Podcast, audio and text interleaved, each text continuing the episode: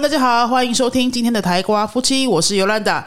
我们五月份的 Daily 考试就只剩下两个多礼拜就要到了。云飞这次有好多学生都报名了，阿乌诺、阿豆、斯贝乌诺都有人报名。那不知道你有报名吗？各位听众，如果你刚好也有报这个梯次的考试的话，这一集的节目你要听哦，因为我要跟你分享一下。诶，如果我以我一个老师，还有我也考过很多次这个考试的这个经验来跟大家分享，说最后两个礼拜你可以做哪些事情会对你的考试比较有帮助。好，现在两个多礼拜其实程度差不多，你在哪里就是在哪里的啦哈。那这两个礼拜会有差吗？还是会有差的？所以最后的时间哈，我觉得你不会再去背新的单字啊。哦，或者是要把什么东西记忆性的东西，我觉得差不多就是这样子。然后你大概就是这个程度。如果说你的程度刚好就是在边边哈，比如说你在阿斗斯，你就是在阿斗斯的边边哈，你要考背问哦，你在诶贝乌诺上下这个地方的话，那我觉得最后两个礼拜你还是蛮关键的，你可以做一些让你更有把握的一些练习。比如说第一个哈，第一个要跟大家分享就是你一定要做维持语感的事情。做让你维持语感的练习。好，如果不知道什么是语感的话，去看一下我的书《懂语感：无痛学好任一种外语》。语感是什么呢？就是说你要跟这个语言每天有接触，跟他有感情，每天都要接触一下。你都已经只剩两个多礼拜了，你不要放掉三四天没有碰它哦。你一定要每天碰一下，每天十分钟、二十分钟的听个东西。听是最容易可以做到的嘛哈，听个东西，听个 YouTube，听个 Podcast，全西文的哦哈，或是听个什么，你一定要让你耳朵一直习惯有听那个东西。特别啊，台湾很多学生在 Daily 考试这个听力的这个大题都会觉得比较吃力一点，不管是考什么程度的哈，比如说考 Ados 的，大部分学生呢就是诶写的部分 Ados，台湾学生要练习写真的。比较没有障碍啦，因为我们都很会写嘛，哈。还有阅读，那台湾学生也很喜欢读书，所以阅读的那靠平常的练习，大部分也都会跟的差不多。那听力的话呢，真的就是比较吃你真真材实料的实力哦。还有你平常听的不够多，或者说你平常听的时候没有用对的方法来听，你都比较是被动的去听的话，你就会觉得，哎，好像。怎么听都好像就是在那个地方上不去的感觉哈。那最后这两个礼拜听力，我觉得还是很有机会加强的。就是你要有主动的听，主动的听。你最后这些时间呢，每天都还是要听个二十分钟、三十分钟、十五分钟都没有关系。你听，然后你要有主动的听。主动听是什么意思呢？我的书里面也都有写哈，你也可以去看一下。那我这边简单说一下，就是你听的时候呢，你要跟着说啊，你你可以跟着说，你跟着说几句话。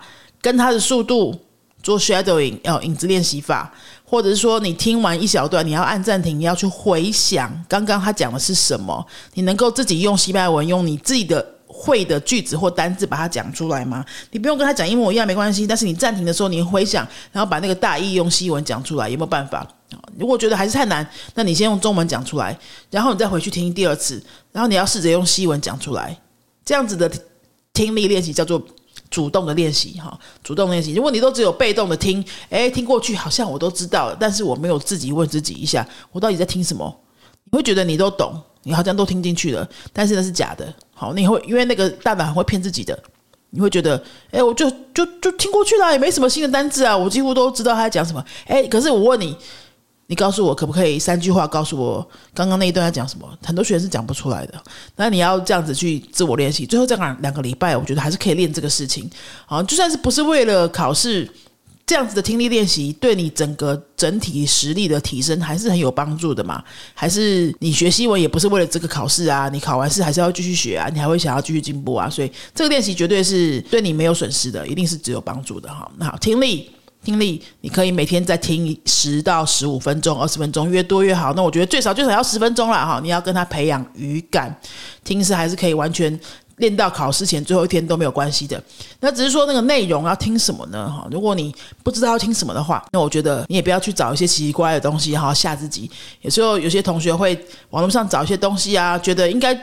跟你的程度差不多吧，哈，结果听完，哎，全部都听不懂，然后拿来问我说，为什么我全部都听不懂啊？我已经学这么久啊，可是那个程度根本超出他的能力太多，因为你在网络上找的东西就是会比较没有办法去控制它的程度难度嘛。那如果说你真的不知道要听什么的话，我觉得你就是直接拿考古题的听力来反复听的啦。好，你手边一定有模拟题嘛，那它里面的听力练习的那个那个听力的测验题呀，你把它。都已经拿来听，然后拿来做完了以后，你还可以再反复再回去听啊。你一本书都有六套题目嘛，你回去听，然后用那个我刚刚说的主动听力的方式去听它，然后去复述它，去自己自问自答它，这样子反复的练那个听力也是蛮不错的。那如果说你已经把那些题目都听到很烂了，你都已经听超级多遍了，那我跟你讲，你可以在。做一个自我挑战，就是你看是用什么 A P P 啊，把那些音档放进去，然后你把速度稍微调快一点二五倍，好一点一倍、一点二五倍，你去调一下速度加快。去让你的耳朵习惯更快的速度，那这样子的强度练习的话呢，你在考试紧张的时候啊什么的，你就会突然觉得，哎，考试对听力没那么快嘛，因为你平常已经习惯了更快的速度。特别是我觉得阿豆斯以上学生真的可以练一下这个哈，那因为阿豆斯以上学生就是他的。内容都会变长了嘛？阿乌诺真的就是比较初级了哈。那阿豆斯以上开始变长变多，呃，学生的怎么讲呢？都是阿豆斯的学生，可是互相的差距就会比较大一点。那如果你是刚好在那个边边的学生啊，然后你现在想要给自己多一个有难度一点的练习，然后让自己准备到一百二百分之一百二十、百分之一百三十那种感觉去考试的话，那我觉得你就是把听力速度加快，去听那个习惯的速度，是也是一个方法。哈，好，然后第二个呢，想要跟各位建议的是，你要一直做题目，就一直做题目就好了。最后这两个礼拜，你就是继续做题目，旧的题目可以拿来看一下，说你错的地方是什么。好，那新的题目还没做过的，继续做它。然后你做的时候，不要再去，不需要一直去查东西哦，你就是一直去习惯熟悉那个题型哈，要自己计时，一定要自己计时，可以把时间的那个设定呢，比实际考试在。减少个五分钟、十分钟，然后让自己练习更快，把题目做完。比如说听力，假设是听力，大概大概你没办法调快什么，因为你要听音档嘛。阅读啊，阅读那边你就可以，比如说它原本的规定是五十分钟，那你就自己调成四十五分钟。四十五分钟就是要停笔，不能再做了。如果四十二分钟你还没做完，你剩下的题目就要把它拆完。假设你在考试一模一样的模拟，这样子去练。好，时间到了，你就是对答案。对完答案，错的地方呢？它有一些说明嘛，它的解答本可能有一些说明，你可以对照看看有没有办法自己看懂，有没有办法自己弄懂为什么错，或者你需要查几个单字，你就查一下那些错的地方啊，把它挑出来。好，你是每一题都要去解决它吗？我觉得不一定。那些错的地方，如果你有老师，你身边有人可以帮你的话呢，你把那个错的错的东西，你都已经自己查过，还是无法理解为什么是错那个的，好像就看。找个母语者讨论，或找你的老师讨论。通常呢，它会有一些共通性，有比如说你可能是关系代名词的 get 啊，don't get 啊那种，你就是看不通，没有把它弄通。那如果说刚好有些共通性的话，你可以把一两个观念再搞懂，好，在就是在考前再多搞懂一两个观念，那我觉得是不错。那如果都是单字单字说，哎，因为这两个单字没看懂，所以整篇看不懂，我觉得你就不要再自己吓自己。把它查出来，然后就让它过去了。然后呢，因为你单字的东西就靠短期记忆，其实对考试的帮助我觉得很有限呐。像 daily 这种考试，它是没什么范围的，它不像什么高中英文考试是都是从课本出来，这个没有什么范围的。好，即使是阿乌呢，我觉得你也很难猜那个范围。所以那个单字没碰过的，哎，你做新的考题，第一次看到那些字，你想要在这两个礼拜就多记很多单字，我觉得会反而会。怎么说？就把自己搞得压力很大、紧张兮兮，不一定好，效果会比较好哦。所以你就是呃，观念我觉得可以。如果是有文法观念没听、没弄懂的啊，哈，一些句型、句构啊，是以前没有把它弄通的，那观念把它多弄通，新的多弄通两三个。哎，这个是可以的。好，那背的东西呢？我觉得到前一两周就差不多这样子了哈。你就多多的一直接触，然后不需要强求自己把它背起来。但是呢，我觉得你透过不断反复的一直做题目，有一些一样的字啊，重复的字会一再重复出现。你在第一套题目可能会出现这些字，第二套又出现，第三套又出现。那这样子的话呢，你还比较有机会把那些字记进去，变成长期记忆。那如果是在考试。那一天呢，你靠短期记忆要在考试当天把它发挥出来，我是觉得，诶，几率不高，几几率不大，几率不大哈，你就就可以不要强求太多的那个单字的部分，这样子。第一个我刚刚说了是要练听力嘛，哈。第二个是建议你继续的做题目，一直做到考前两三天，我觉得也都还 OK。那第三呢，很多人会对口试很焦虑，有没有？口试很焦虑，呃，口试因为它是跟那个主考官真人对话的。考试方式嘛，哈。那很多人如果说你平常是没有在上课的，你是自学的，这个会比较辛苦一点，或者是你已经呃一段时间没有跟母语者聊天了，你你你可能也需要模拟练习一下。我建议你可以上网找一些像一些那个线上教学的平台啊，哈。如果你现在是没有固定的课在上，但是你一定要在考前呢找母语者去模拟一下。那些老师那些母语者他不需要是老师也没关系，你就找那些线上平台啊，哈，比较便宜的也可以，或是你有身边有母语者朋友，或是你有在跟老师上课，这个一定要请他，你要帮自己制造这个模拟机会啦，一对一的模拟机会，把那些考古题带着给对方看，然后呢，假装他就是主考官，他或许什么也不用讲，他就是你就是只需要一个母语者坐在你面前，然后让你一个人独角戏把整个题目把它讲完。像阿乌诺的口试一定有自我介绍嘛？那你自我介绍自己对着墙壁讲，跟对面有一个母语者外国人的脸坐在那边讲是不一样的感觉哦。我觉得你需要找一个外国人。在那边听你讲，一个真人在那边听你讲，然后听你讲自我介绍一分钟完了之后呢，他会问你一些问题，就你讲的内容问你一些问题。好，那如果他是专业的老师的话，他大概会知道说，哎，阿乌诺的程度，他问你那些问题就好了，这个会比较有意义一点。那如果他是一个一般的母语者，完全没有接受过教学训练的话，他可能会比较难拿捏说，哎，他听完你的。自我介绍是要问你怎么样难度的问题呢？通常会问到太难啦，因为母语者比较不会抓那个难度，他就除非他是真的受过教学训练的老师哈。所以这个你可以参考一下，说嗯，要练练练到什么部分？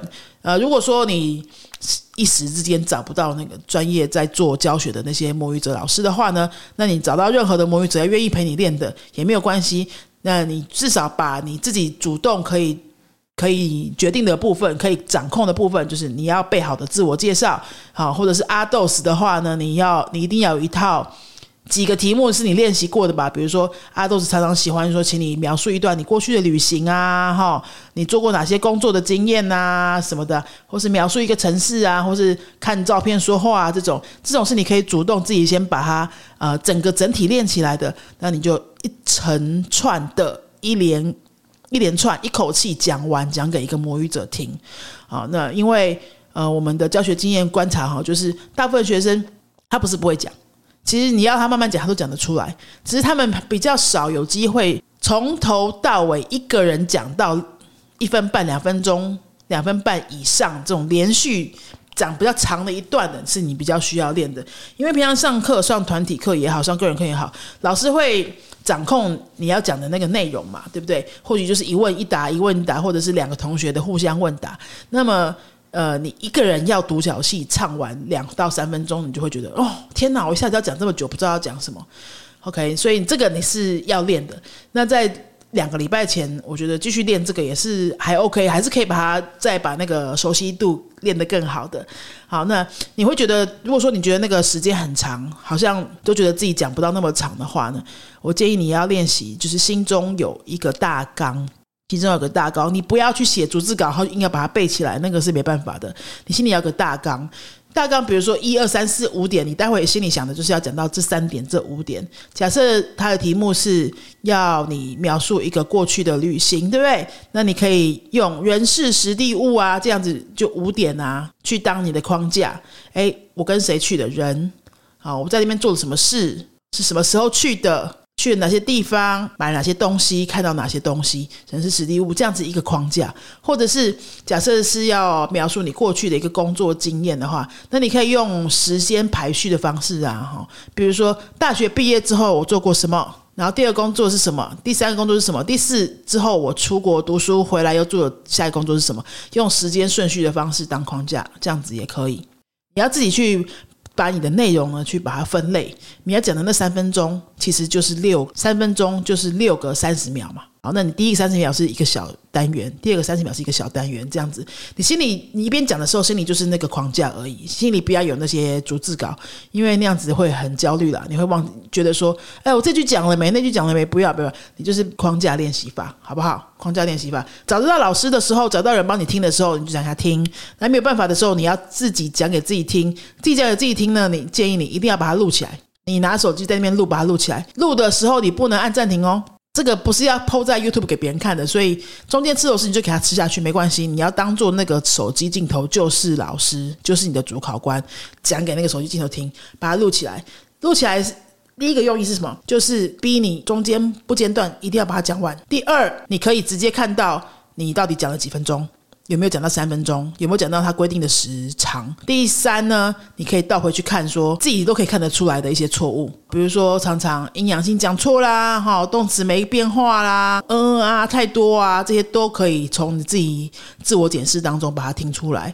那么考前你可以改多少就改多少，记得各位，考试不是要考一百才会过，好吗？好，这个考试你就是六十分就会过了，每一个大题都要百分之六十以上的正确度，你就保险了。有些地方就把它放掉没关系。那个你现在的能力没有办法达到的那个，就把它放掉。那可能就是你可以放掉百分之十，放掉百分之二十，现场百分之十的失误率，那你还是会过啊，就还是有七十以上嘛，你就还是会过。不要想说我啊，我这错好多怎么办？其实很多学员都跟我说，他们做完题目觉得自己错好多，我就说，那你拿来看一下，到底错几题？其实这算下去之后，他每每个大题他还是都有六七十以上的正确率，所以根本没有问题。好，你不要自己吓自己。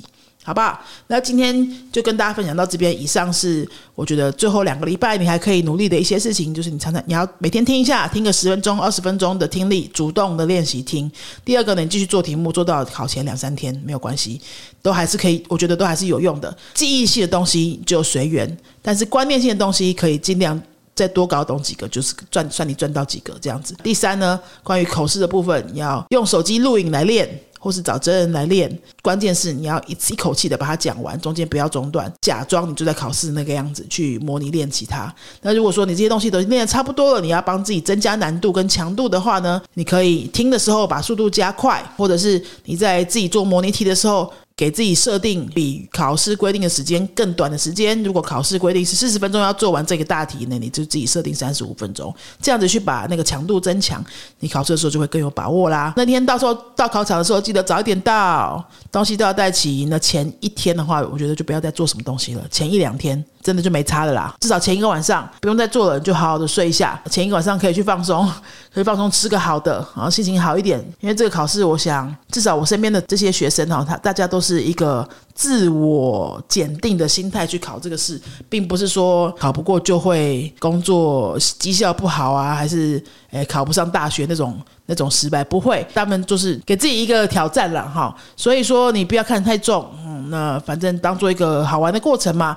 他如果有考到，就算赚到的，然后你就拿到证书会很开心。但如果到时候没有过，你也知道说，你也知道说你是哪一个大题，听说读写的哪一个部分能力更需要加强，到底是到底是差多少，或者是为什么会在那个地方有比较不如人意的表现？你之后在学习的时候，你就知道你要在哪个地方更加油啊。我以前也有学生看到，就是因为考试发现说，哎，原来我的听力超强哎，但是我阅读怎么差这么多？可以发现你特别。强的一个能力，那也是蛮令人开心的啊！因为很多人本来就不是四个部分都会很平均嘛，一定有一个比较好的东西，一个比较好的部分，你也可以透过这考试去自我发现。考试就是这样子的用意啦，放轻松去考。平常兴趣考这个考试，通常都会给我们的学习者带来蛮好的体验跟回忆的。那就祝福各位考试顺利喽！如果说这两个礼拜你在考试上面有遇到什么希望可以跟我们讨论的地方，欢迎在今天的 Podcast 这边留言，或是到我们的云飞的粉丝来留言。那如果说刚好我们学生也有这样的经验，或是我自己有这样的经验过的话，